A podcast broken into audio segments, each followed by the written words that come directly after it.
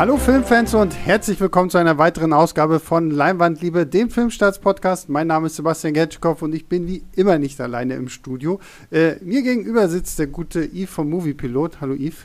Guten Morgen. Und Yves hat gerade eine halbe Stunde hier bei uns in der Gegend nach einem Parkplatz gesucht. Ich hoffe, du konntest diese Tortur jetzt schon innerhalb dieser fünf Minuten hier verarbeiten. Ich war so Adrenalin gekickt und wütend und jetzt setzt langsam wieder die Ruhe ein. Okay, das, das ist der ideale Voraussetzung für den Podcast. Ich wollte gerade sagen, Adrenalin gekickt ist so die, das, was wir hier wollen. Ah! Ähm, ja. ja, und ihr habt seine Stimme schon vernommen. Julius ist auch wieder mit dabei. Hallo Julius. Hallo ihr beiden, schön, dass wir mal wieder in dieser äh, Konstellation aufnehmen Ich wollte gerade sagen, das ist ein Snyder Cut, oder das letzte Mal? Ich meine auch. Ja, ja Snyder Cut und ich glaube ähm, die Snyder Cut Nachbesprechung, also so wie es weitergeht und ja. Äh, ja. Batman wie Superman und Man of Steel, glaube ich auch, ne? Ja, yeah, genau, genau, genau, wo ich sehr viele Superman-Monologe gehalten habe. Genau, ja.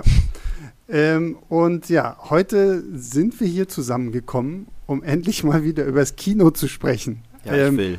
Langsam, langsam geht Kino ja wieder los. Ich meine, dass richtig offiziell überall so ab 1. Juli dann wirklich wieder alles aufmachen soll. Einige Kinos machen ja auch schon früher auf. Es gibt ja mittlerweile auch schon Freiluftkinos, Autokinos, die quasi auch schon wieder irgendwie auf, äh, aufhaben dürfen.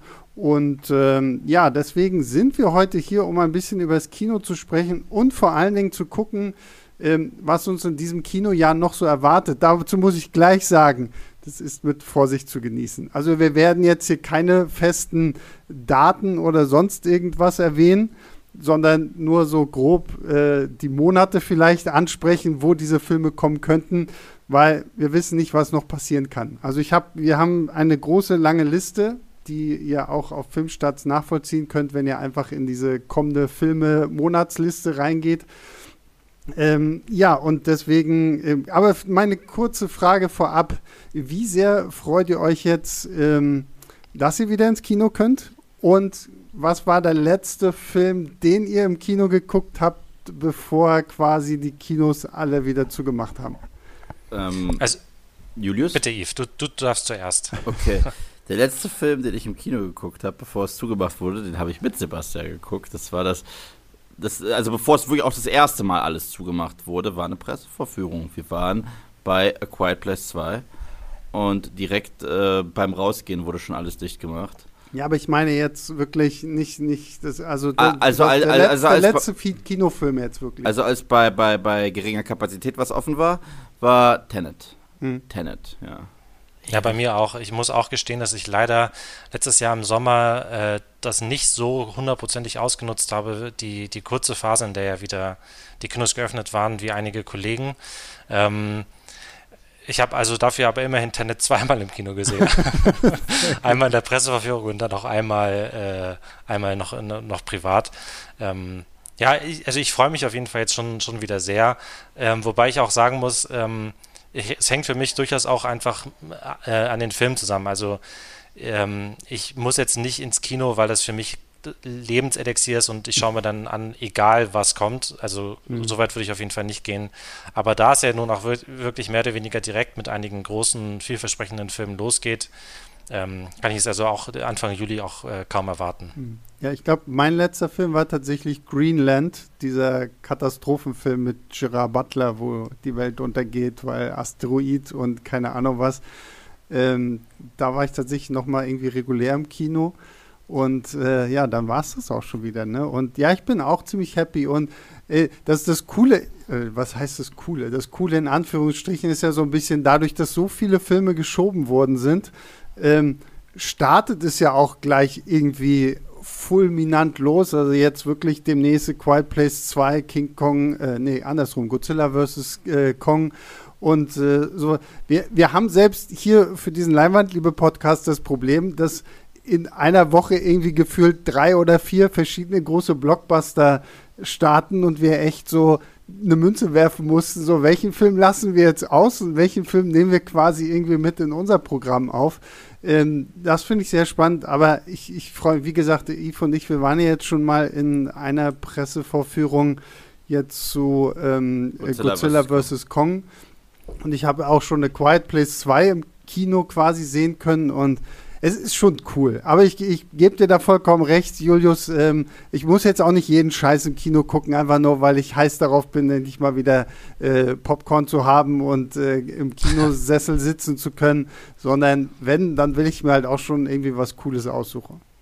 Und äh, ja, deswegen würde ich mal sagen, starten wir mal, weil Julius hat es ja schon angeteasert. Es gibt sehr, sehr viel, was da auf uns zukommt. Und wir werden jetzt nicht alles durchgehen, weil dann sitzen wir hier noch morgen in der Aufnahme und äh, das hält unser Rechner dann wieder nicht durch.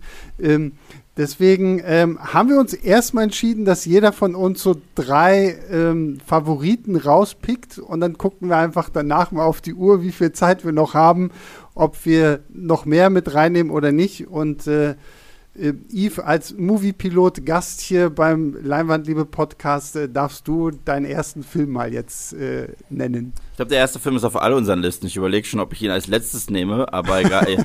das ist soll ich den gleich nehmen? Weil ich glaube, soll ich den besten zuerst nehmen oder erst so wie 3, 2, 1 und, und das weniger Interessante nehmen? Das müsst ihr mir sagen. Das ist vollkommen dir überlassen. Wir wollen dir hier keine Vorschriften. Dann nehme ich das wenig Interessantere zuerst okay. und das Highlight sparen wir uns für den Schluss. Und das weniger Interessante, wo ich aber Hoffnung habe, ist Ghostbusters Legacy, weil wie wir alle wissen, gab es bisher nur zwei Ghostbusters-Filme. und es ist so, echt ist lang. Das, ist das irgendeine Debatte, dass es mehr gibt? Ja, es gibt, es gibt Leute, die haben so eine Fanfiction gesehen irgendwie und äh, dachten, das ist ein echter Film. Aber ah, okay. Ja. okay. Und Ghostbusters Legacy ist kehrt zurück. Es ist in der Kontinuität von den Ivan Reitman-Filmen. Ist von seinem Sohn, Jason mhm. Reitman, gedreht. Da freue ich, äh, deswegen glaube ich, dass da auch eine gewisse, eine gewisse Liebe gegenüber dem Franchise existiert. Und der Trailer, der hat mir überraschend gut gefallen. Der war so schön ominös und der hatte so diesen trockenen Humor, den die originalen Filme hatten. Paul Rudd ist eigentlich immer eine sichere Nummer für mich.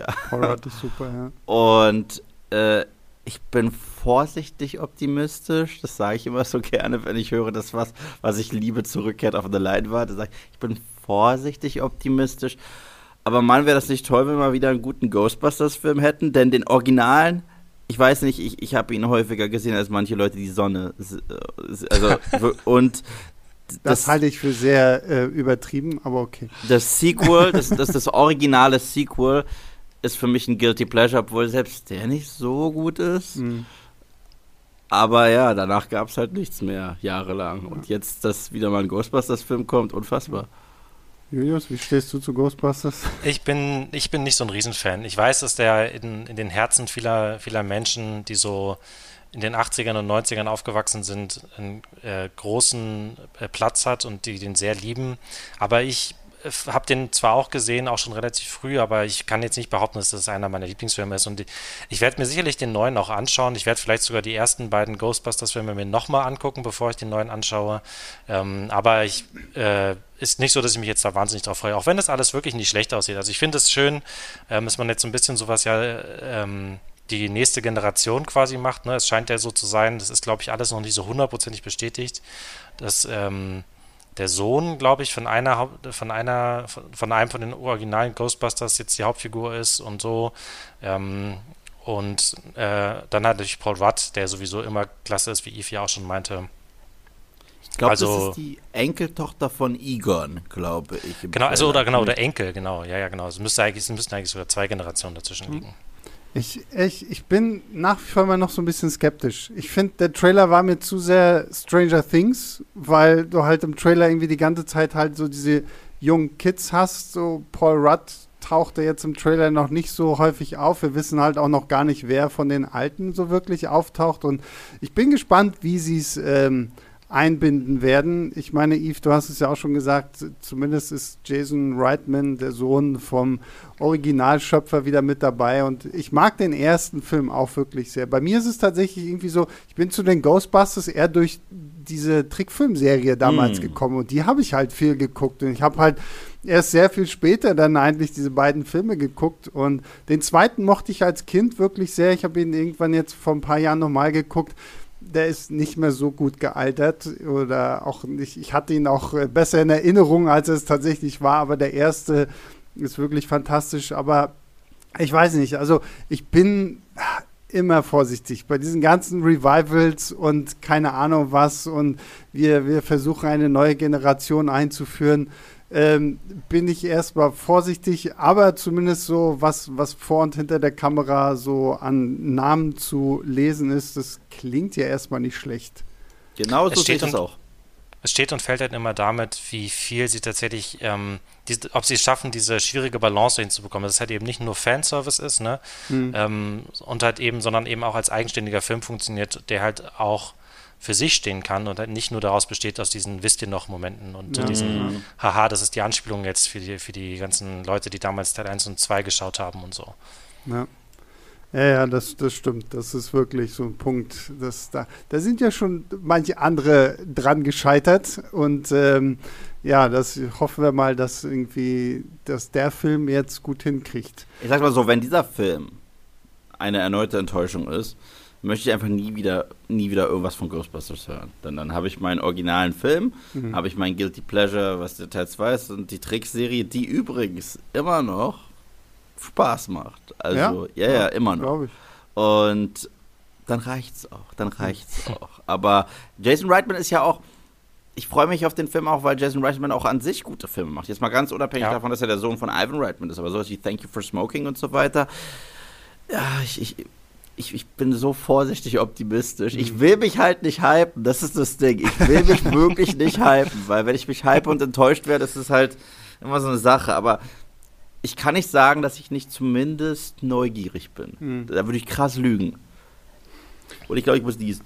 Er muss niesen. Okay, das ist die Allergie. Er hat kein Corona. Gesundheit. Oh ein, ein Eve-Nieser für den Podcast oh. eingefangen. Äh, damit äh, leiten wir mal über zu Julius. Julius, was ist, wäre denn so dein, erste, dein erster Pick?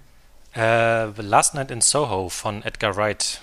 Ähm, da kam jetzt ja vor einer nicht allzu langer Zeit auch der erste Trailer, wo, wo man hier, glaube ich, eher Teaser-Trailer sagen sollte, weil der ja wirklich quasi noch gar nichts verraten hat über den Film, außer dass es offenbar äh, um zwei junge Frauen geht. Die eine so in den 60ern, Anya Taylor-Joy, und die andere in der Gegenwart und die irgendwie miteinander verbunden sind oder sowas. Mhm. Aber das reicht mir eigentlich auch schon. Das ist also, es ist auch so ein Fall.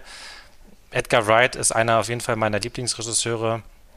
Ähm, eigentlich muss ich gar nicht viel mehr wissen. Eigentlich müsste ich nicht mal diesen Teaser-Trailer haben. Ähm, einfach nur alleine die Tatsache, dass er einen neuen Film macht. Ähm, dass es diesmal sein erster wirklicher Horrorfilm äh, mhm. wird. Also er sich in einem komplett anderen Genre als in Spielfilmlänge zumindest ausprobiert. Ähm, ist sehr vielversprechend, auch wenn ich schon sagen muss, dass ich von ähm, zum Beispiel auch seine Cornetto-Trilogie, also Shaun of the Dead, Hot Fuss und äh, End of the World, lieber mochte als Baby Driver, den er ja danach gemacht hat. Ähm, ich bin aber trotzdem einfach sehr, sehr, sehr gespannt, äh, was er da liefert. Da sieht auf jeden Fall auch schon mal alles fantastisch aus, also so rein die Bilder und die Bildsprache. Ja, der sieht wirklich, also der sieht wirklich sehr, sehr creepy aus. Das ist so, glaube ich, echt so ein Mix aus psychologischer Horror, irgendwie offensichtlich irgendwas so mit, auch mit Zeitreisen oder ob es nun irgendwie so Seelenzeitreisen ist und mhm. Psychosen, weil was ich ja auch irgendwie cool finde, ich mag, es gibt im Trailer dieses eine Bild, wo du dieses junge Mädchen gespielt hier von, ähm, wie heißt sie noch? Ja, jetzt muss ich auch meinen Zettel schmulen. Äh, Thomason McKenzie, die bei Jojo Rabbit mitgespielt hat, die da das junge Mädchen gespielt hat, wie sie da vor diesem Spiegel steht und sich umdreht und auf einmal ist ihr Spiegelbild aber Anja Taylor-Joy und ähm, wie das offensichtlich so irgendwie ineinander überfließt und äh, hatte so ein bisschen was von, von, von Black Swan, hat mich auch so ein bisschen mhm. an diesen an diesen Anime erinnert. Ich weiß nicht, ob ihr den kennt, Perfect Blue von Satoshi Kon, wo es auch um so ein, so ein, so ein ähm, so eine Popsängerin geht, die auch irgendwie auf einmal irgendwie eine andere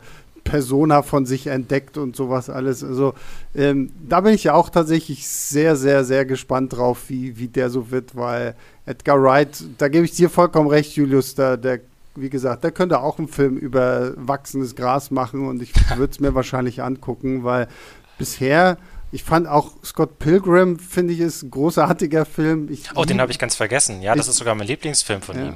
Ich, ich liebe tatsächlich auch Baby Driver einfach, wie er hier auch mit der Musik umgeht, was er ja sowieso in all seinen Filmen immer großartig macht. Und die Cornetto-Trilogie, also ich finde ich es immer noch ein bisschen schade, dass wir nie den Ant-Man von, von Edgar Wright gesehen haben, aber gleichzeitig bin ich auch mit dem zufrieden, was Peyton Reed letztendlich aus Ant-Man gemacht hat.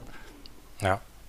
ist ganz witzig. Ich habe auf meine Liste geguckt. Ich meine, ich habe ja gestern dir, Sebastian, ich habe die Liste von dir bekommen, diesen ganzen Film. Und ich habe schnell so drei oder vier Filme aufgeschrieben. Und ich habe gemerkt, dass ich die Liste nicht so gut durchgeguckt äh, habe, wie ich das hätte machen sollen. Weil direkt, als ich mich hier hingesetzt habe und mein Blatt auf den Tisch gelegt habe, der erste Film, der mir ins Auge gestochen ist, war Last Night in Soul. Ich so, warum ist der nicht auf meiner Liste? Mhm. Und deswegen habe ich jetzt auch spontan entschieden, einen anderen Film rauszuschmeißen.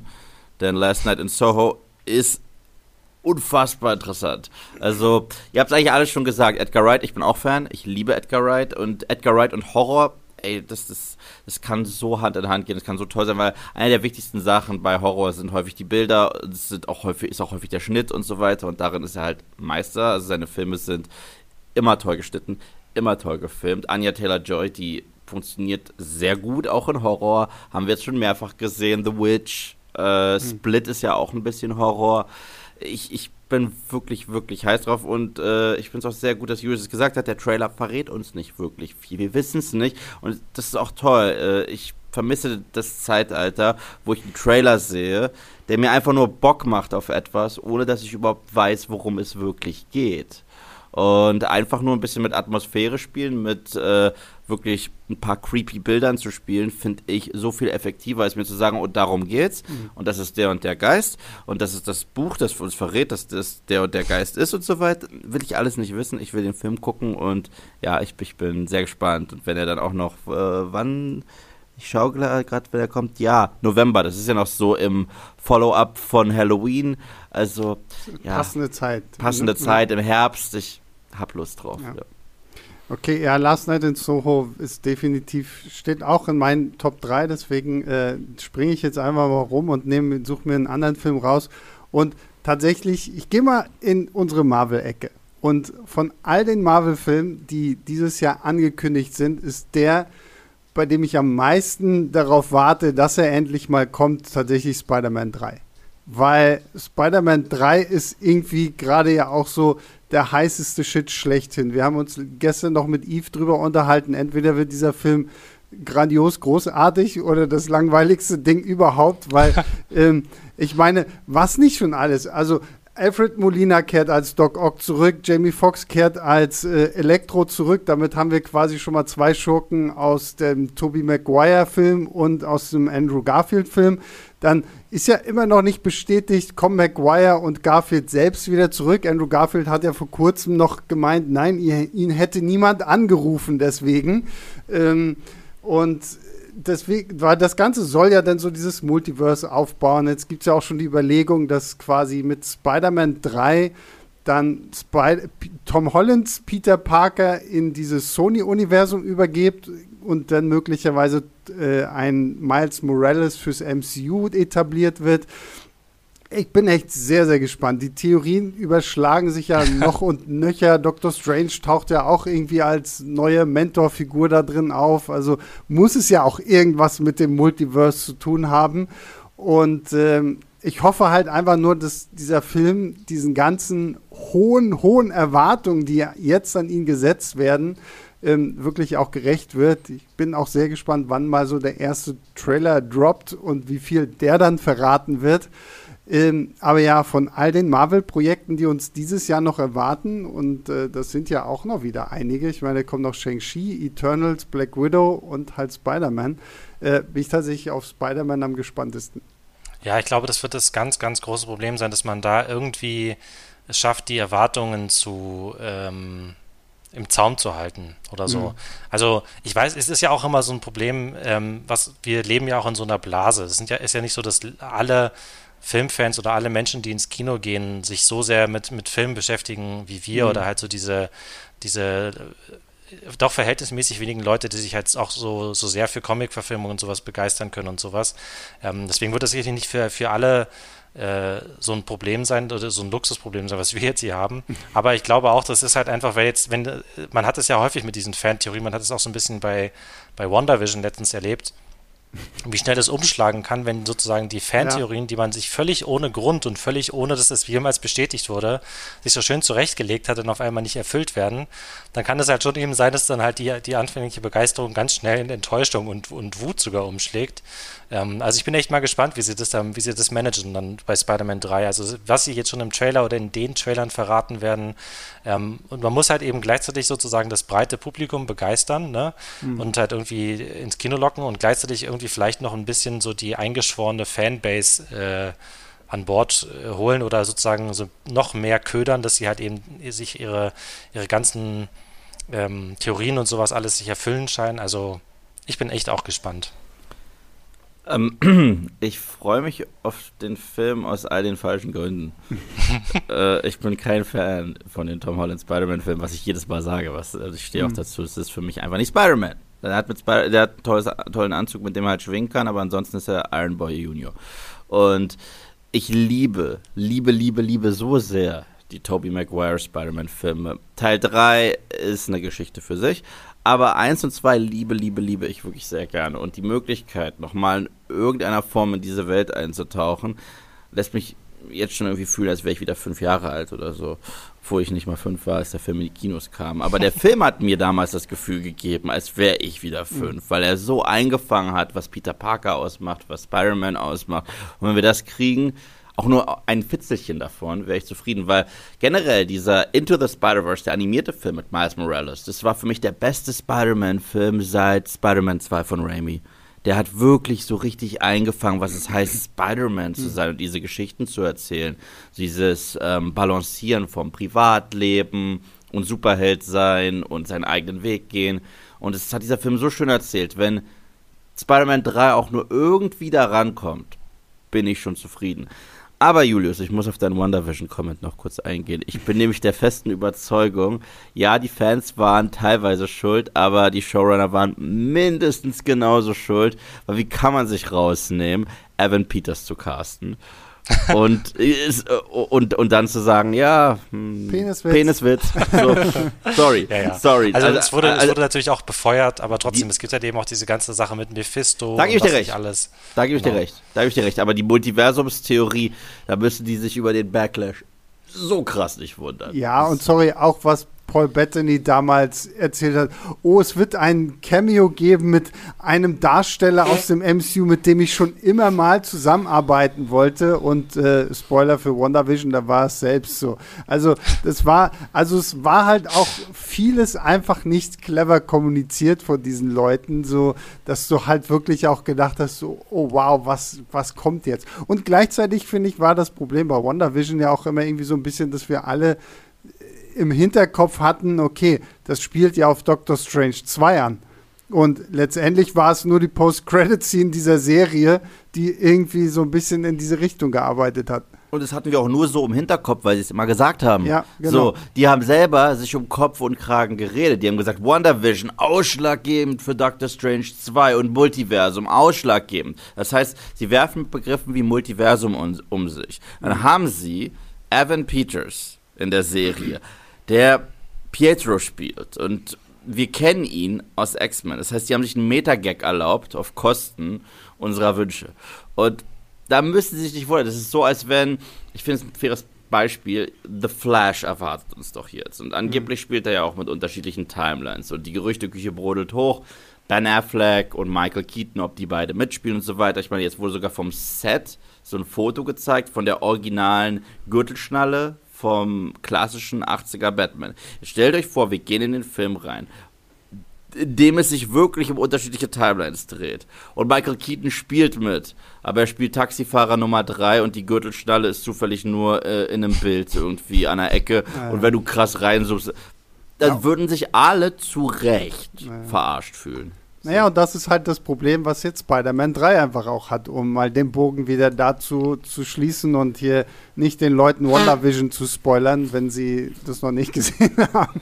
Ähm, ähm, dass da halt einfach jetzt wirklich viel dranhängt. So, ne? Ich meine, da steht jetzt auch das Multiversum irgendwie fett oben drüber. Allein die Tatsache, dass eben tatsächlich Molina und äh, Jamie Foxx bestätigt sind, ja wirklich bestätigt sind, spricht ja zumindest dafür, dass wir in irgendeiner Form in diese Welten eintauchen werden. Auch dass Charlie Cox, der ja für die Netflix-Marvel-Serie äh, Matt Murdock aka Daredevil gespielt hat, das, zumindest ist er als Matt Murdock bestätigt. So, das, das spricht ja schon sehr dafür, dass dieser Film wahrscheinlich der größte Spider-Man-Film aller Zeiten werden könnte, ähm, wenn sie es denn alles richtig machen. Gleichzeitig scheint es aber auch mittlerweile bei Marvel möglich zu sein, Schauspieler zu nehmen, die eine Rolle schon mal gespielt haben in einem anderen Universum und sie nochmal als die gleiche Rolle zu besetzen, aber in abgeänderter Form. Zum Beispiel J.K. Simmons als J. Jonah Jameson. Mhm. Ich meine,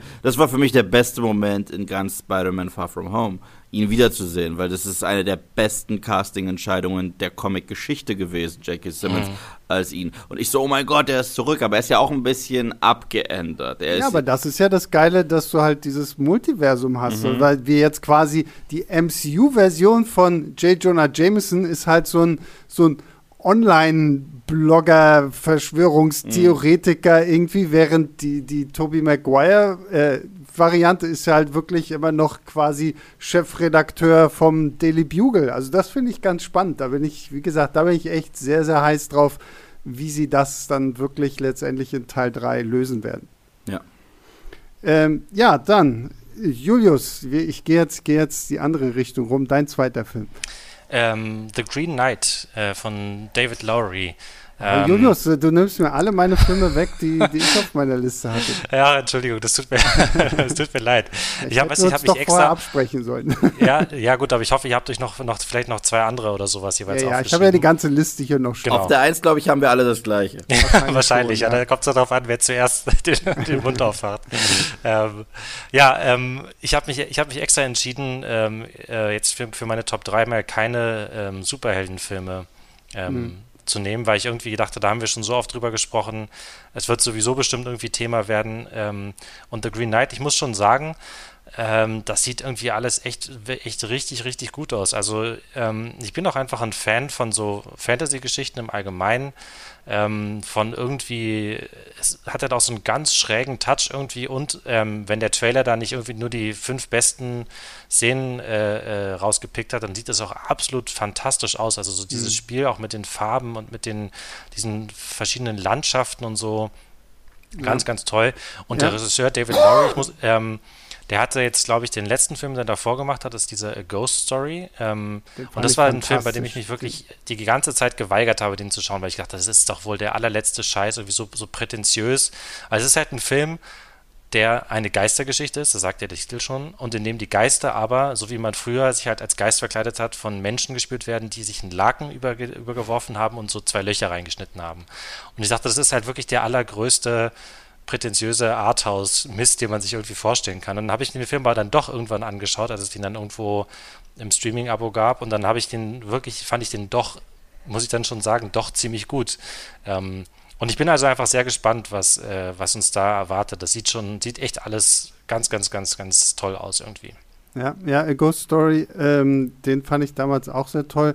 Ähm, David Lowry, Eve, für dich, der hat hier die Realversion von Elliot das Schmutzelmonster auch gemacht. Mm, also genau. Ich, ich und ist jetzt, glaube ich, für den neuen Peter Pan, also Peter Pan und Wendy, die, die nächste Disney-Realverfilmung ah, okay. quasi hat er auch noch in der, in der Mache, glaube ich, gerade. Ja, das mm. ist äh, Disney und neue Remakes. Aber ähm, wie gesagt, ihn als Regisseur mag ich ja echt gerne und ich weiß, Eve, du magst ja auch dieses äh, Remake da von, von Elliot. Ja, Pete's Dragon ist einer der einzigen Disney Live-Action Action-Remakes, ja. äh, denen ich was abgewinnen kann. Ja. Das und äh, John Favreau's äh, Jungle Book. Die anderen mhm. fand ich alle lahm bis furchtbar. Mhm. Und aber das Witzige ist, ihr sprecht gerade über Green Knight. Ich bin, ich habe diesmal einen kompletten Blackspot. Ich weiß nicht, worüber ihr redet. Ich habe den Trailer nicht gesehen. Ich habe ich, ich zeige dir nachher mal. Also aber es, es klingt äußerst interessant. Deswegen tue ich das, was ich sehr selten mache. Ich halte meine Klappe und höre euch zu.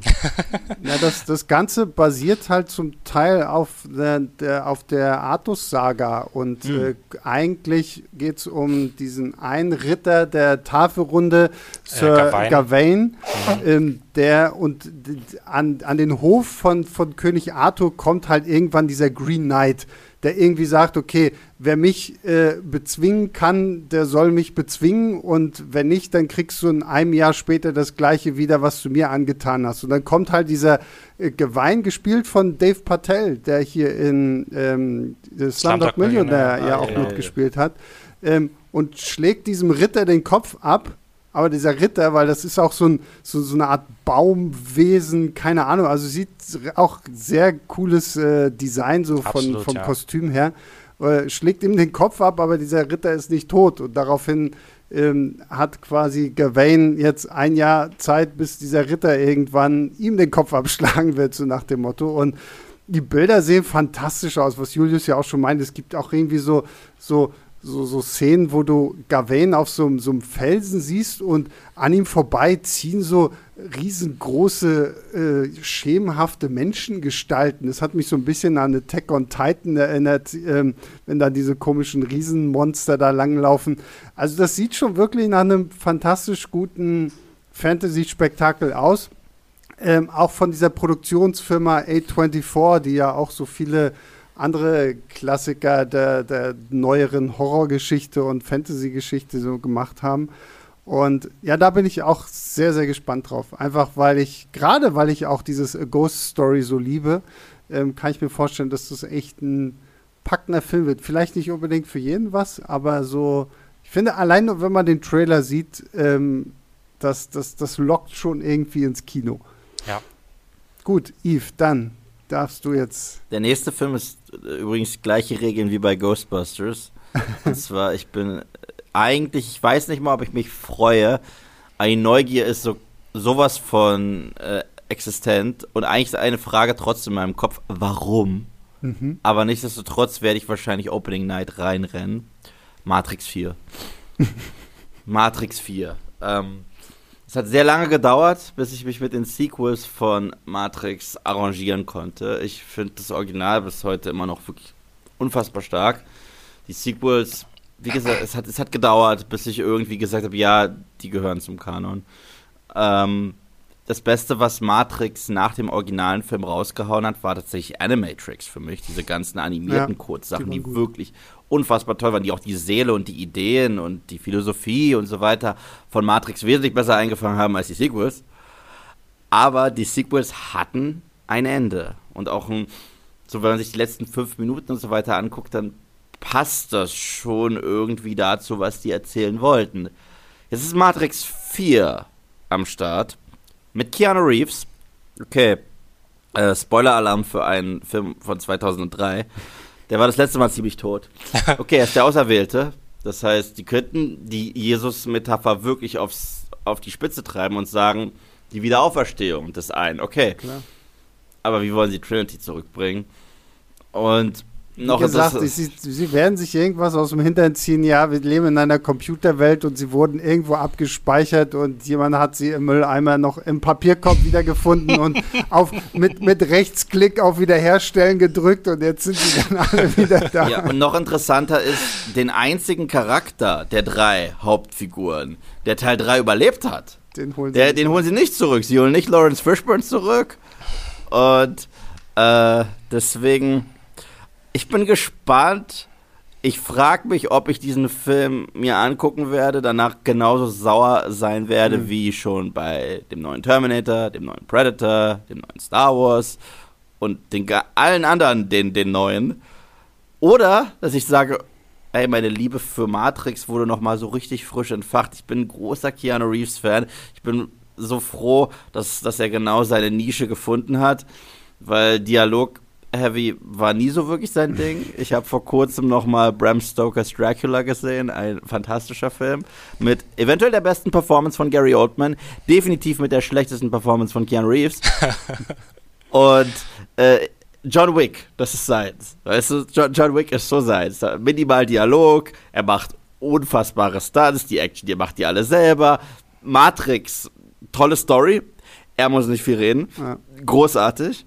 Und Ah, ich, ich hoffe einfach, dass es sich richtig anfühlt. Nur einer der Wachowskis kehrt zurück hinter der Kamera, soweit ich weiß. Es sind nicht beide mehr. Nee, nee, es sind, sind, nicht, nicht beide. beide. Ich, ich, weiß, ich meine, es ist Lana mhm. Wachowski, mhm. weil ihre Schwester hat sich ja auch irgendwie aus diesem ganzen, die macht ja nur noch zu Dokus. Die mhm. hat ja mhm. irgendwann gesagt, okay, ich will, unsere Welt ist irgendwie chaotisch genug, ich will jetzt irgendwie nicht Fiktives machen, sondern am Herz der Zeit sein und keine Ahnung, also ja. Anscheinend war auch Hugo Weaving ein wenig erbost, dass ihm nicht äh, vorgeschlagen wurde, zurückzukommen als Smith. Ich bin, das ist auch so eine gute Frage, weil ähm, Smith war so ein ikonischer Schurke, der war so gut und der war auch so präsent. Selbst in den schlechteren Matrix-Filmen hatte der eine unfassbare Präsenz und ist für mich so ein bisschen in die Geschichte eingegangen als einer dieser großen Filmreihen Schurken. Hm. Die müssen jetzt auch einen guten Gegner zurück, also äh, zumindest uns vorstellen. Und das wird, glaube ich, wesentlich schwieriger werden. Und am Ende des Tages, weil sie den Film nur vermarkten, wie sie es zurzeit machen, mit Keanu Reeves und mit Carrie Ann Moss. Wenn Keanu Reeves und Carrie Ann Moss nur Deko sind und keine große Rolle spielen und es ist eigentlich The Next Generation, dann, boah, nee, da bin ich sauer. ich hoffe einfach, dass es so eine wirklich, wirklich abgedrehte Metageschichte irgendwie wird. Irgendwie sowas wie, das ist die Matrix nur ein Computerspiel war oder, oder sozusagen, dass es noch eine Matrix über der Matrix gibt oder irgendwie sowas. Es gibt ja auch schon so Gerüchte, die ein bisschen in diese Richtung zielen, wo irgendwie, dass, es, dass der vierte Teil jetzt in der Welt spielt, in der die Matrix-Filme auch nur Filme sind oder sowas. Und ähm, keine Ahnung, ich hoffe einfach, dass sie wirklich sowas richtig Abgefahrenes machen und halt möglichst auch, was ja durchaus auch zu den Wachowskis passen würde, auch wenn jetzt nur noch eine von den beiden an Bord ist, halt irgendwie was, was so komplett auch weg ist vom Mainstream, irgendwie, dass die jetzt nicht irgendwie anfangen, da jetzt so einen, so einen glatt gebügelten Blockbuster zu machen, sondern halt eher so ein bisschen wieder in dieses rebellische, ähm, äh, ähm, etwas ungewöhnliche, überraschende, wie halt der erste Teil und der zweite und dritte, die gingen ja dann schon eher in so eine glatt gebügelte Richtung. Ähm, mhm. Also ich bin auch einfach, und ich bin, so wie Yves auch schon meinte, ich bin einfach wahnsinnig gespannt, auf was uns da erwartet. Also, weil, wie kann das überhaupt sein, dass noch ein vierter Matrix-Teil kommt? Und äh, ich, ich werde mir Geld. den aber auf jeden Fall auch genau. Ja. Alles, was du gerade gesagt hast, Julius, macht mir noch mehr Angst. Weil solltest du recht haben. Und wir haben so einen Film, der sagt, hä, die Matrix-Filme, die ihr mögt, die gibt es gar nicht wirklich wäre ich noch viel saurer, als, als wenn sie sich irgendeinen Plothole überlegen, um die Geschichte clever weiterzuspinnen. Ich muss aber sagen, Matrix 2 und 3, wie gesagt, sie, sie sind nicht so gut.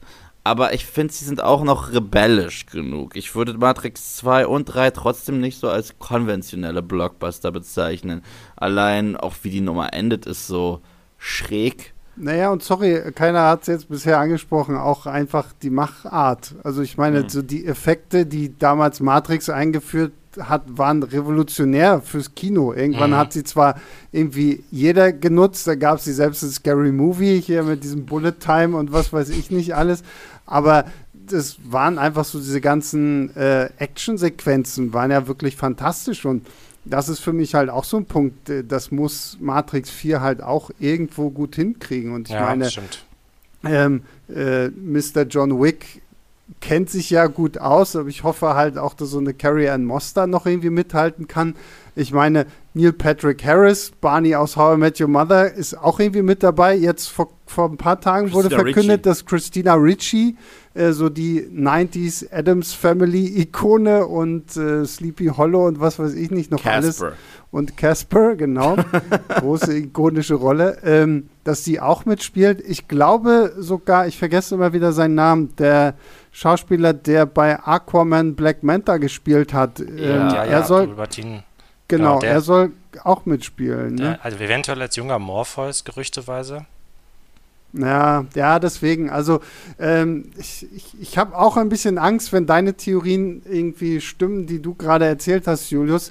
Ich hoffe halt wirklich, also am Ende sollen sie halt wirklich sagen, okay, wir haben äh, wir haben Neo im Papierkorb gefunden und haben den Rechtsklick gemacht. Ähm, äh, würde, nee. für, würde irgendwo immer noch mehr Sinn machen, als, keine Ahnung, wenn es auf einmal heißt, es gibt noch eine andere Matrix. Und äh, die, die haben wir auf dem USB-Stick gefunden. Und da ist äh, Neo auch noch mit dabei. Und, äh, Wie gesagt, Neo kann man leicht zurückbringen. Selbst das Mädel am Ende dieses Programms mhm. fragt doch, werden wir ihn wiedersehen? Und mhm. das Orakel sagt, ich glaube schon. Ja, er ist ja so der Auserwählte und die Jesus-Allegorien gingen ja so weit.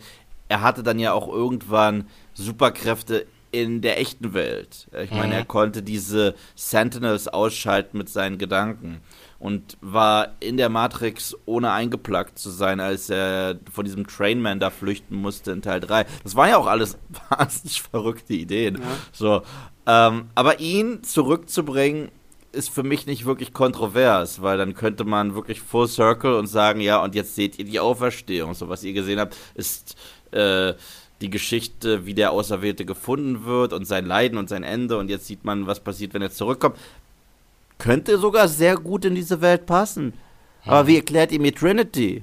So, Ach, das kannst du wie eigentlich. erklärt sorry, ihr mir Trinity? Sorry, Trinity kannst du auch, glaube ich, mega einfach in dieser ganzen Welt erklären. Also die waren alle, es gab von jedem von diesen Menschen irgendwelche digitalen quasi Abgüsse. Jedes Mal, wenn sie sich irgendwo hochgeladen haben oder sowas, wird hundertprozentig wird's irgendwo ein Fitzel-Programm geben, was irgendwie Trinity wieder zum Leben. Und am Ende kann sie halt nur noch in der Matrix existieren, weil es sie halt nicht mehr wirklich gibt. Sie ist ja wirklich gestorben in der realen Welt, aber vielleicht wurde ihre Seele oder. Oh, wie WandaVision. ja, ja. Vielleicht gibt es sie halt Sind wirklich. Wir wieder beim Thema. Ja, genau. Wir machen einfach eine 80s-Sitcom mit Keanu Reeves und Carrie Ann Moss. Zweieinhalb Stunden lang wird die teuerste Sitcom auf der ganzen weiten Welt. In den letzten fünf Minuten gibt es einen Skybeam, aber diesmal ist er in grün, weil es ist Matrix. Und äh, dann endet äh, der Film. Das wäre schon und, ziemlich lustig. Und, und, und, Kevin Feige schaut sich das an und sagt, My man. Ja. Und dann, das ist dann die Eintrittskarte für Keanu Reeves. ins MCU. MCU, da spielt er dann. Den könnte er überhaupt im MCU spielen, der noch nicht vergeben wurde. Spielt Neo. Es ist, es ist der richtig krasse. Ah, Crossover äh, Avengers, Avengers 5 diesmal mit Neo. Ja, genau. Wow. Ja, genau. Wow. Äh, übrigens, er muss es sagen. Ne, ich will, ich will eine fertige Evolution des Wows sehen. Angefangen mit Ted aus Bill und Ted mit Wow zu dem eher sophisticated Matrix. Wow. Ja. Wie kann das enden mit einem ja. dritten Akt? Ja, ja, ich bin auch sehr gespannt. So, nachdem Julius mir jetzt auch schon, schon Last Night in Soho geklaut hat und The Green Knight, muss ich jetzt wieder umspringen. Und, ähm, da, und ich bin habe hab offensichtlich das Gefühl, ich werde jetzt hier in die Comic-Schiene gepackt, deswegen fahre ich ja einfach weiter und sage The Suicide Squad von James Gunn. Hm, ja. ähm, das ist so tatsächlich so von den noch kommenden Comic-Verfilmungen, die uns irgendwie noch so erwarten und äh, was auch DC ja jetzt irgendwie dieses Jahr rausbringt, ist ja, glaube ich, auch nur. Mhm, ähm, ich glaube, es ist der einzige. Squad, ne? ja. ähm, das klingt schon sehr fantastisch. Ich finde auch so die ersten, ich glaube, zwei Trailer, die wir mittlerweile irgendwie mhm. haben oder so, sehen verdammt gut aus. Ich finde es sehr, sehr cool, dass James Gunn von vornherein sagt, so, ja, ja, gewöhnt euch nicht zu, zu, zu schnell an diese Leute, so am Ende überlebt auch wieder noch Harley Quinn oder irgendwie sowas. ähm, es sieht auf jeden Fall sehr viel stimmiger und sehr viel verrückter aus als das, was wir von David Ayer damals gekriegt haben. Ähm, gleichzeitig finde ich es auch cool, dass es ja nur so eine Art Soft-Reboot ist, dass Harley Quinn ja auf jeden Fall noch irgendwie eine Rolle spielt, dass ähm, hier Captain Boomerang noch eine Rolle spielt, dass man sich auch den Platz offen gelassen hat, Will Smith als Deadshot irgendwann doch noch wieder zurückbringen zu können. Und ich hoffe einfach mal, dass es wirklich so crazy und verrückt wird, wie die Trailer uns das wirklich suggerieren, weil das sieht echt nach einem lustigen und spaßigen äh, Popcorn-Blockbuster aus. Ich hoffe so sehr. Also der Film ist auch für mich der Comicfilm, auf den ich mich am meisten freue. Ich sag's wie gesagt, äh, wie gesagt, bei Spider-Man 3 bin ich eher skeptisch, und ängstlich, als dass ich sage, oh mein Gott, das wird so gut. Ich, mhm. Vielleicht werde ich das sagen, nachdem ich den Film verlassen habe. So, oh mein Gott, das war so gut. Aber bei Spider-Man bin ich generell häufiger in letzter Zeit enttäuscht als, als zufrieden. The Suicide Squad sieht aus wie das, was James Gunn verspricht, und zwar The Dirty Dozen mit Superhelden. Und ja, Super ja, Schurken. Äh, Super Schurken, ja, ja, ja, wo unterschreibe ich? Alles an diesem Film sieht herrlich obskur, herrlich verrückt, bunt, schrill und gleichzeitig heftig brutal aus. Und diese mhm. Kombi, das noch mit diesem James Gunn Humor und diesen wilden Kostümen und Sylvester Stallone als High. Ja, ja und dreifach ja. ja. Ja, also ich kann da eigentlich mich euch beiden auch nur komplett anschließen. Das ist, es ist einfach, scheint die perfekte Kombination zu sein, wo, wo sich James Gunn ähm, quasi mit dem Budget und dem Vertrauen, was er sich mit Guardians of the Galaxy, den beiden äh, Teilen verdient hat, wieder zurück zu seinen Wurzeln äh, äh, findet, die ja durchaus mit diesen ähm, trashigen, blutigen, durchgeknallten äh, Filmen angefangen haben. Ähm, und wenn er jetzt also wieder sozusagen diese Stärken aus Guardians of the Galaxy mit den alten Stärken, den, dem, der blutigen Action und sowas kombinieren kann, dann kann das eigentlich nur ein herrliches Ergebnis werden. Und es sieht auch sehr herrlich handgemacht aus, vieles. Ja. Vieles, also wenn man sich diese Behind the Scenes anschaut, sieht man richtige Pyrotechnik, sieht man unfassbar geile Schauorte. Die sind da wirklich, äh, es sieht aus, als wenn sie auf einer tropischen Insel gedreht haben. Ich weiß nicht, wo sie gedreht haben, aber das allein macht schon richtig, richtig, richtig viel Spaß. Und ja, eventuell hat der Film dann auch nicht so einen Überdruss an CGI und ist nicht so bombastisch und alles. Ich meine, ja, wir haben da irgendwie so ein Kaiju schon gesehen im Trailer. Starro, ne? Ja. Mhm. Aber generell kann das richtig, richtig toll werden. Und äh, die Kostüme, wie gesagt, ich, ich, ich Ja, ich glaube, ich glaube, ähm, James Gunn hat vielleicht auch damals so ein bisschen davon profitiert, dass er ja damals von Disney gefeuert wurde, mhm. wegen dieser Tweets da, die irgendwie erschienen worden sind. Und dann ist ja DC relativ früh gekommen und kaum, dass er bei DC war, wollte Disney ihn wieder haben und hat ihn dann für Guardians of the Galaxy 3 dann doch wieder mit an Bord geholt. Aber ich glaube, er wird halt auch sehr viel Freiheiten einfach wieder bekommen haben, so dass er halt wirklich einen James Gunn-Film drehen kann. Und ähm, ich finde, das sieht man auch am Casting. Ähm, wer da alles mit dabei ist, sind halt auch wieder so die Gunn-typischen äh, üblichen Verdächtigen. Sein Bruder spielt wieder mit, hier Michael, Michael Rooker. Rooker. spielt wieder mit, ähm, äh, Nathan Fillion ist mit dabei.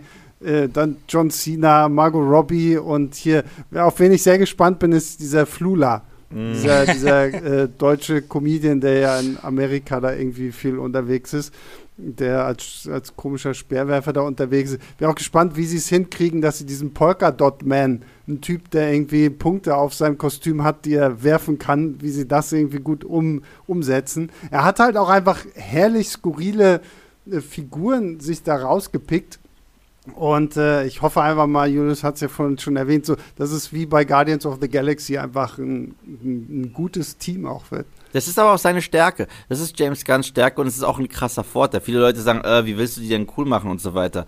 Na, vielleicht das erste Mal. Weil, ja. weil ähm, das sind keine Charaktere, die ein derartig heftiges Kult-Following haben, dass mhm. Fans mhm. reingehen und danach meckern und sagen, oh, also du hast Polkadot Man nicht gut umgesetzt. Weißt du, das würden wir vielleicht bei Superman, Wonder Woman und so weiter sagen, aber nicht bei Polkadot Man. Mhm. Und ähnlich war es auch bei Guardians of the Galaxy. Er hat sehr viel kreative Freiheiten genommen und mittlerweile sind diese Versionen der Guardians, die wir auf der Leinwand sehen, so beliebt, dass die Comics sich angepasst haben, ja. die eher so zu machen, anstatt umgekehrt.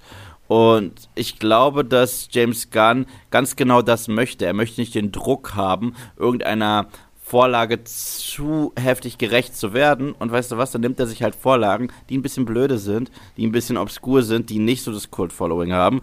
Und so macht man es dann. Weil ja. Äh, wir sprechen ja so häufig über Remakes und wir sagen auch so häufig, wenn es nicht kaputt ist, warum remaken? Wenn es nicht, äh, aber wenn es kaputt wortwörtlich ist und wenn es irgendwie recht äh, lächerlich ist, ey, tob dich aus mit diesen Figuren. Gut, dann. Ähm, Wollen wir uns um Platz 1 jetzt auf 3 alle zusammen sagen? Okay. okay. Dune? 1, 2, ach toll. Ich wollte jetzt hier 3, 2, 1 machen und dann sagen wir Dune. Ja, okay. Ja, wir sagen Dune, weil auf diesen Film freue ich mich irgendwie schon seit letztem Jahr. Es ist Denis Villeneuve, Frank Herberts großer Sci-Fi-Klassiker Dune jetzt hoffentlich, ich glaube, der wird ja jetzt das erste Mal irgendwie in, bei den Filmverspielen in Cannes gezeigt, oder? Kann das sein? Ich habe irgendwie sowas äh, gehört, dass er zumindest äh, jetzt. Keine Ahnung, ich weiß nur Fast and Furious, äh, dass der da gezeigt wird, der neue. Hm, ne, ich meine, Christoph. Fast Furious wird in Cannes gezeigt? Ja. Warum so verzweifelt, Warte, so verzweifelt, was? So verzweifelt sind die mittlerweile. Können wir darüber noch einen Gastpodcast machen? was hast du So eine Bombe lässt er hier platzen. Und äh, nee, ich meine, Christoph hatte mir das erzählt, dass äh, Dune in, in Cannes gezeigt wird. Und ja, der soll ja jetzt dann im September diesen Jahres kommen. hoffe, hoffe, er kommt dann auch. Und vor allem, was ich viel mehr hoffe, ist, dass Denis Villeneuve es schafft, tatsächlich auch mal einen kommerziell erfolgreichen Film in die Kinos zu bringen. Ja. Weil das ist ja immer so ein bisschen das größte Problem gewesen. Die Kritik feiert alle seine Filme, aber sie sind halt immer nicht so krass erfolgreich. Ähm, sind jetzt auch keine Flops, aber sie sind halt nicht so krass erfolgreich. Und gerade Dune braucht auch diesen Erfolg, weil da steckt ja noch so viel mehr hinter. Ich meine, dieser erste Dune-Film, den er macht, ist ja quasi nur die erste Hälfte aus der Dune-Trilogie, die Frank Herbert damals in den 60er Jahren geschrieben hat. Also allein dafür brauchen wir auf jeden Fall noch einen zweiten Teil und dann halt am besten noch äh, ein neues Franchise, was dann quasi diese ganze Dune-Geschichte noch erzählt. Es ist ja sogar nur die erste Hälfte des ersten Buches, ja, ähm, ja, genau, die, er, die er da verfilmt. Ja. Und dann ist ja noch so eine Serie auch, glaube ich, geplant, die er zumindest auch mit äh, verantwortet. Ähm, aber das wird halt auch alles davon abhängen, ob dieser erste Film Erfolg wird. Und ich drücke ihm wirklich auch sehr, sehr die Daumen, ähm, weil das sieht alles so, so, so toll aus. Und ähm, Denis Villeneuve ist auch einer meiner Lieblingsregisseure. Also ein fantastischer Cast. Äh, ich bin wirklich sehr, sehr hoffnungsvoll. Ich auch. Also wie gesagt, das ist jetzt die langweiligste Diskussionsrunde ever, weil wir alle einer Meinung sind. Aber ich bin total, ich war schon begeistert von der Idee, das neu zu machen. Ich bin kein gigantischer Fan des Klassikers, also des Films. Das ja, David, David Lynch-Film. Den David Lynch-Film. Ja, gut, genau. aber gibt es davon überhaupt irgendwelche Fans? Ja, es, es doch, davon gibt es sehr viele es, Fans. Es gibt also, richtig doch, viele, doch, ja. die, die doch diesen Film lieben und die da auch eine Nostalgie haben, damit groß geworden sind. Und ich, und ich muss dazu sagen, der David Lynch-Film hat was. Also ich glaube, mhm. mittlerweile gibt es den auch auf Netflix mhm, oder so. Ja, also ähm, wenn ihr Bock habt da draußen, guckt euch den mal an. Also ich meine so, so für die Charaktere und auch so viel von dem Design mhm. und so, ähm, da ist schon viel, was auch wirklich gut aussieht. Ja. Die, die Story ist halt ähm, teilweise echt viel zu überfrachtet. Du hast nicht so richtig Zeit. Sie ist sehr komprimiert. Die ja. haben halt alles reingedrückt, was sie konnten und extremst viel Expositionsgekotze. Ja. Ich habe den Film jetzt, ich glaube, vor fünf, sechs Monaten oder sieben Monaten, als der Trailer kam, habe ich mir nochmal den äh, alten angeguckt. Ich hatte den nicht mehr gesehen, seitdem ich irgendwie zehn war oder so. Und die besten Erinnerungen, die ich noch an Dune habe, sind tatsächlich äh, Children of Dune, diese seltsame mhm. Serie. Ich glaube, es war mit McAvoy sogar, ja, ja. als der auch jung war. Und die hat da einen unfassbar genialen Soundtrack. Aber jetzt diese Bilder zu sehen und generell Villeneuves Filme sind visuell immer beeindruckend. Ich meine, bei Blade Runner 2049 konnte man alle zwei Sekunden Pause drücken und hat ein Wandgemälde. Hm. Und dieser Trailer hat mir sowas von zugesagt und dann auch die Beschreibung, dass die sagen, ja, das ist so Game of Thrones meets mhm. Star Wars so ein bisschen. Es ist jetzt nicht irgendwie Hirn aus Popcorn essen. Aber hier, aber hier sind wir dann wieder bei dem Problem, wo wir gerade bei Suicide Squad gesprochen haben, ne? Weil du ja meintest, Suicide Squad, nimm dir halt einfach Charaktere, die kein Schwein kennt, mhm. dann kann sich keiner aufregen. Ähm, bei Dune ist, glaube ich, dieser, dieser Druck enorm groß, weil die gerade die Bücher mhm. haben ja eine so gigantisch große Fangemeinde. Also du hast ja diese erste Trilogie, dann gab es noch eine zweite Trilogie. Der Sohn von Frank Herbert hat noch zig Prequels und Sequels dazu geschrieben. Also diese mhm. Welt ist halt so unfassbar groß und auch so unfassbar reich, weil ich habe nur der, das erste Buch mal gelesen und ich habe mir jetzt die äh, komplette Trilogie auch bestellt.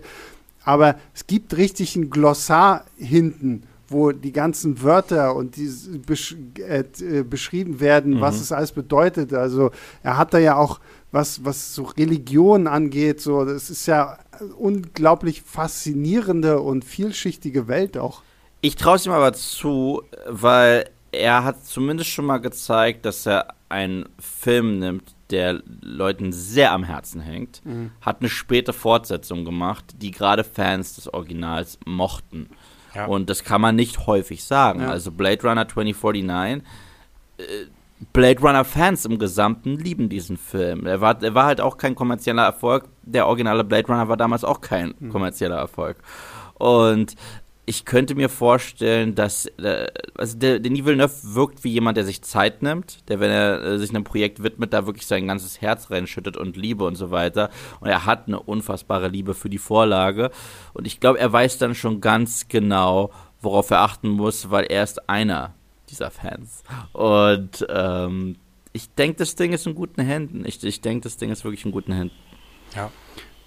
Ähm, dann haben wir jetzt, glaube ich, alle unsere drei Filme durch. Deswegen, weil wir noch ein bisschen Zeit haben und unser Programm, was gerne mal ausfällt, heute äh, mal nicht ausfällt zur Aufnahme, ähm, würde ich sagen, was ist denn so ein Film, wo ihr sagt, so, naja, da, den, den, muss ich mir eher nicht angucken. Einer oder zwei? Nein, einer. einer.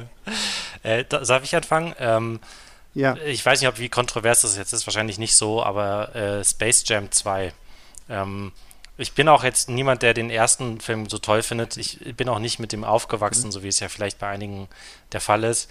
Aber ich finde, das sieht einfach irgendwie alles so pff, öde und, und, irgendwie. Also, ich meine, auch nicht, es ist nicht so, dass Michael Jordan ein begnadeter Schauspieler ist, ne? Ähm, und es ist jetzt nicht, dass LeBron James ein schlechterer Basketballstar in der Hauptrolle wäre, aber irgendwie, das hat, also das hat mich wirklich überhaupt nicht äh, hinterm Ofen vorgelockt. Also das glaube ich, den werde ich einfach wirklich aus, aussetzen. Sorry, ich mochte schon den 90er Jahre Space Jam nicht. Also ich habe ich hab den auch jetzt erst vor kurzem irgendwie gesehen, weil den gibt's oder den gab es zumindest auch auf Netflix, glaube ich. Und sorry, also ich liebe die Looney Tunes und Bugs Bunny und Co. sind fantastisch, aber sorry, also das war für mich schon da eine Vollkatastrophe. Da brauche ich jetzt auch echt keinen zweiten Teil zu. Ähm, ich habe sehr, sehr viel Herz für den Original. Ich bin mit, ich bin mit dem groß geworden. Als Kind war ich sowohl Basketball als auch Looney Tune Fan und zu sehen, wie das beide, wie man diese zwei Sachen ver, äh, vermischt.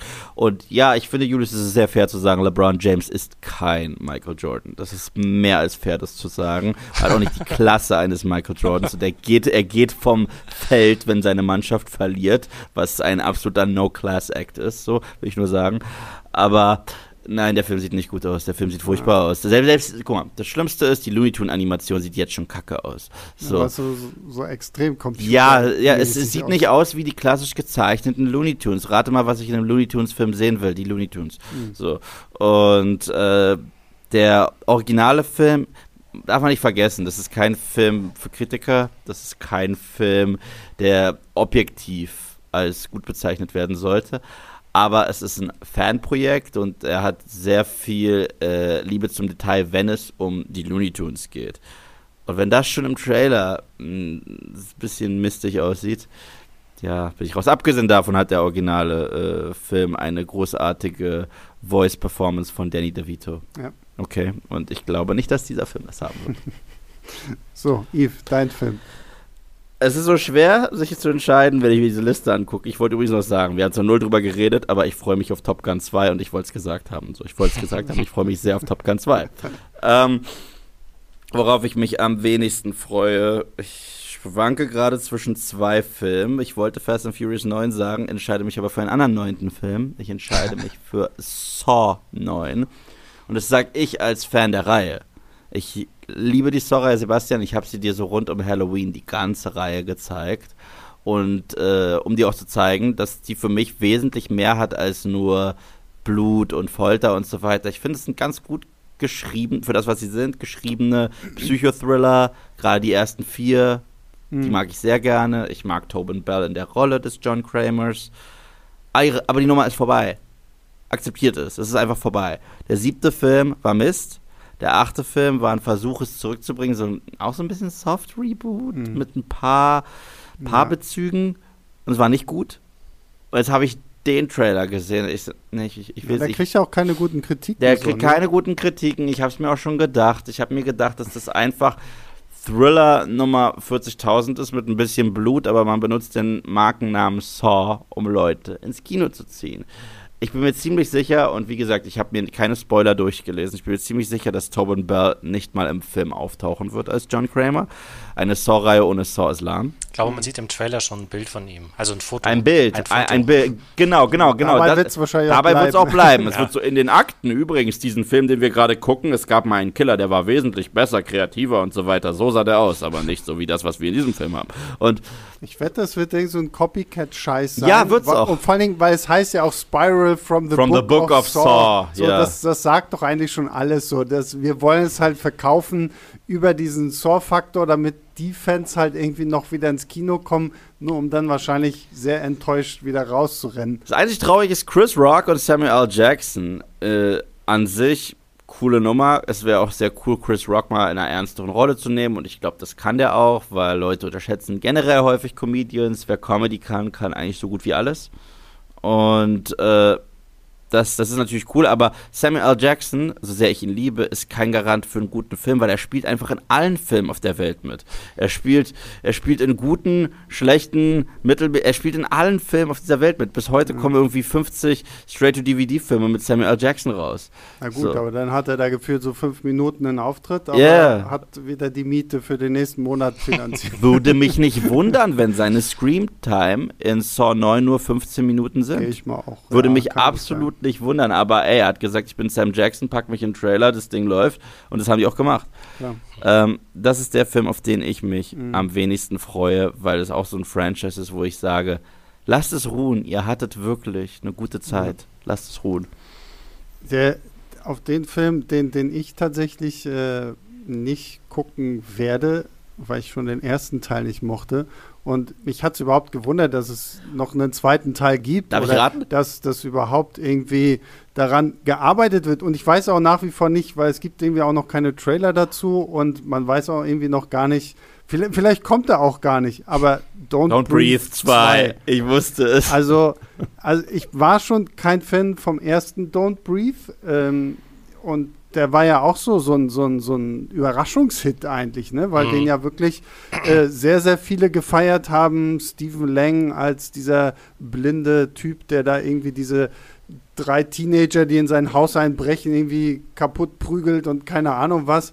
Ähm, ich fand ihn langweilig, ich fand ihn teilweise echt albern. Ich sag nur die komische ähm, Spritze da, ne? Und, ähm, ohne jetzt hier was spoilern zu wollen ich fand es langweilig und als ich schon gehört habe, wie die arbeiten wirklich an einem zweiten Teil, was zur Hölle will mir denn jetzt noch ein zweiter Teil erzählen? Ist der blinde Mann jetzt in ein größeres Haus gezogen und es, es tauchen jetzt mehr Leute auf? Also Don't Breathe 2. Wie gesagt, ich meine, Fans, die den ersten Teil mochten, werden natürlich vielleicht auch irgendwo Spaß an diesem zweiten Teil haben. Aber mein Problem war, ich hatte nicht mal Spaß mit dem ersten Teil. Ich glaube, es gibt, es gibt schon so Gerüchte zu der Handlung und ich kriege es jetzt natürlich nicht mehr genau zusammen, weil es noch eine Weile her ist, dass ich das gelesen habe. Aber ich meine, es ist tatsächlich so, dass er halt aus dem Haus äh, raus muss, sozusagen. Also der zweite Film spielt halt ähm, nicht mehr in dem Haus, sondern halt irgendwie in der freien Natur oder in der Stadt oder irgendwie sowas. Also nicht mehr so auf diesem begrenzten, ja. äh, äh, in diesem begrenzten Setting und der muss irgendwie, glaube ich, ein Mädchen vor irgendwelchen Drogen, äh, Mafia, Gangster, irgendwie sowas beschützen. Wow. Also, wenn das denn stimmt, weiß man ja natürlich auch ja. noch nicht. Das ist, ist ja bis jetzt, glaube ich, bislang nur Gerüchte. Klingt auf jeden Fall auch schon sehr unspektakulär. Ähm, es ist so ein bisschen, es wirkt so ein bisschen so wie, ähm, eigentlich ist es ja schön, wenn man sich ein neues Konzept überlegt für so einen zweiten Teil, aber wenn man dann, dann wird es halt endgültig albern. Es ist sowieso schon ein bisschen albern, dass halt so ein blinder, auch wenn er von Stephen Lang eine absolut coole Socke gespielt wird und irgendwie ein knallharter Ex-Army, was weiß ich, Veteran ist, es ist trotzdem ein bisschen albern, dass ein blinder Mann sich gegen drei Einbrecher verteidigt ja. und die und die irgendwie überwältigt. Ähm, und wenn du den dann noch aus diesem begrenzten Setting rausholst, wo er irgendwie noch den Vorteil hat, dass die anderen auch nichts sehen, weil es dunkel ist und so weiter, dann wird es halt endgültig albern. Ähm, die haben keine Waffen. so. Ja, ich, äh, keine Ahnung. Nee. Also, nee. ja. Ich mochte den auch nicht. Ich, ich ja. mochte den, den ersten überhaupt nicht. Das war auch einer dieser Filme, das passiert nicht häufig, aber manchmal gucken du und ich uns an und wir sagen, wieso mag den jeder? so. Und Don't Breathe war einer davon. Kürzlich war es Cruella, glaube ich, für uns beide. Ja, stimmt. So, ja. Den haben wir auch nicht verstanden, warum den jeder mag. Aber bei Don't Breathe habe ich es so richtig nicht verstanden. Also so extrem nicht, weil Leute haben mir gesagt, oh, das ist ja so ein extrem kreativer Psychothriller und so etwas habe ich in meinem Leben noch nicht gesehen. Ich so, sowas wollte ich in meinem Leben noch nicht sehen. So, so. Also, ja, ich weiß auch nicht. Ich, ich, ich mag Stephen Lang auch. Ich finde ihn auch gut in der Rolle. Aber das war es auch. Und der Film, mhm. wenn der Film wirklich 45 Minuten lang wäre, so ein Kurzfilm, glaube ich, verstehe ich, was, was die Leute darin sehen. Das Konzept an sich kann ganz cool sein, das Konzept ist kurzweilig. Das Konzept kann nicht so lang sein. Der Film hat sich, ich weiß nicht, wie lange er ist, vielleicht irre ich mich auch. Der Film hat sich zumindest angefühlt wie zwei Stunden. Ja, ich glaube, das war so ein klassischer 90 Minuten, als es noch 90 Minuten gab, so, ne? Also ich glaube, groß viel länger war der jetzt auch nicht. Siehst du, aber er hat sich angefühlt hat wie zwei Stunden, war es schon. Ja, ja, und, und solche Filme brauchen auch keinen Plot-Twist, der noch einmal die Nummer noch bescheuerter macht. Mhm. So, äh, weißt du, äh, halt dich an dem fest, was du bist, zieh das durch mhm. und sag dann auch Feierabend. Ja, ja. Und Feierabend sagen wir jetzt auch. Wow, ähm, ja, voll gute Überleitung. ähm, wie gesagt, ich, ich, ich will noch mal sagen, wir haben jetzt über diese Filme gesprochen. Wir haben jetzt bewusst nicht gesagt, wann sie kommen, weil sie könnten alle immer noch mal irgendwie verschoben werden. Wir hoffen natürlich trotzdem, dass ähm, die, die wir jetzt hier erwähnt haben, dieses Jahr in die Kinos kommen. Ähm, guckt einfach mal auf filmstarts.de unter äh, Kino, da kommende Filme. Da könnt ihr dann auch noch mal irgendwie so eine ganze Liste finden ähm, was, was es so halt dieses Jahr noch geben könnte. Wir wissen halt alle nicht, wie sich diese ganze Corona-Geschichte weiterentwickelt, hoffen aber, dass die Kinos wieder aufmachen. Wir legen tatsächlich auch hier bei Leinwand lieber ab nächster Woche wieder ein bisschen damit los, uns mal über Kinofilme zu unterhalten. Ähm, nichtsdestotrotz werden wir sicherlich auch den einen oder anderen Klassiker hier und da immer noch mal wieder besprechen. Ähm, ja, und damit bedanke ich mich zuallererst bei Yves. Und wenn ihr ihn hier heute schneuzen und schniefen gehört habt, was ich nicht rausschneiden werden kann, weil es zu viel ist, er hat Allergie. Es tut mir äh, so also, leid. Es ist keine Corona oder sonst was, es ist Allergie. Ich wollte Sebastian schon signalisieren, gib mir einen Stift und ich schreibe den Timecode auf, wo ich genieße. Nein, nein, so wie gesagt, das, das, das, also ich würde es nur noch mal erwähnt haben, nicht, dass sich irgendjemand beschwert oder so. Äh, Yves, trotzdem vielen Dank, dass du heute trotz erschwerter Parkplatzsuche und Allergie hier warst. Hat mir wahnsinnig viel Spaß gemacht mit euch beiden. Und äh, Julius, auch dir vielen lieben Dank, dass du es wieder geschafft hast. Ja, sehr gerne. Mir hat es auch viel Spaß gemacht. War sehr ich schön. hoffe, dass wir uns ja endlich mal auch wieder hier in, in, in Real Life zu Gesicht bekommen. Ja, und, auf jeden Fall. Äh, Unbedingt. Ich den obwohl, vielleicht erkenne ich dich dann gar nicht mehr, wenn du nicht mein, mein Laptop-Monitor um dich rum hast oder so. Ja, vielleicht kann ich wieder äh, sowas basteln, dass ich das so. Ja, genau, so, so zum Davorhängen, so damit die Illusion bestehen bleibt. Ähm, ja, und unser größter Dank gilt allen da draußen, die uns jede Woche fleißig zuhören. Vielen, vielen Dank. Wir freuen uns auch immer über die E-Mails, die wir bekommen an leinwandliebertfilmstarts.de mit äh, Lob, Kritik und Anmerkungen. Macht uns immer sehr happy, vor allem, weil wir auch immer sehr viel schönes Lob bekommen. Das freut uns natürlich auch. Ähm, ihr dürft aber auch kritisch sein, wenn ihr irgendwas habt, wo ihr sagt, äh, Sebastian, lern mal Deutsch. warum niest der die ganze Zeit? Warum niest der andere die ganze Zeit so? Red mal ordentlich. Ähm, das natürlich auch. Ähm, ah ja, und äh, Tobi wird sich freuen. Ähm, für alle, die unseren Podcast über die Apple Podcast App Gibt es das? Ja, ich glaube. Ähm, wenn, wenn, ihr, wenn ihr da uns eine Bewertung gebt, dann äh, steigen wir im Rang auf und äh, dann ist die Weltherrschaft bald unsere. Ich dachte erstmal, Tobi freut sich, dass ich niese. Ich sowieso Achso, ja, Tobi freut sich. Ne, Tobi freut sich, dass du da bist. Aber auch wenn die Leute uns tolle Bewertungen geben. Also auch vielen Dank dafür. Und ja, damit äh, verabschiede ich mich. Wir hören uns nächste Woche wieder. Bleibt gesund, guckt ganz viele Filme. Bis zum nächsten Mal. Ciao, ciao. Leinwandliebe und Sebastians 5 Minuten sind Filmstarts-Podcasts der Webedia GmbH. Moderation und Schnitt Sebastian Gertschikow, Produktion Tobias Meyer, Monique Stibbe und Nina Becker. Die Songs Take a Chance und Easy Jam im Intro und Outro kommen von Kevin McLeod. Die Links zur Musik und zur Lizenz findet ihr in den Shownotes.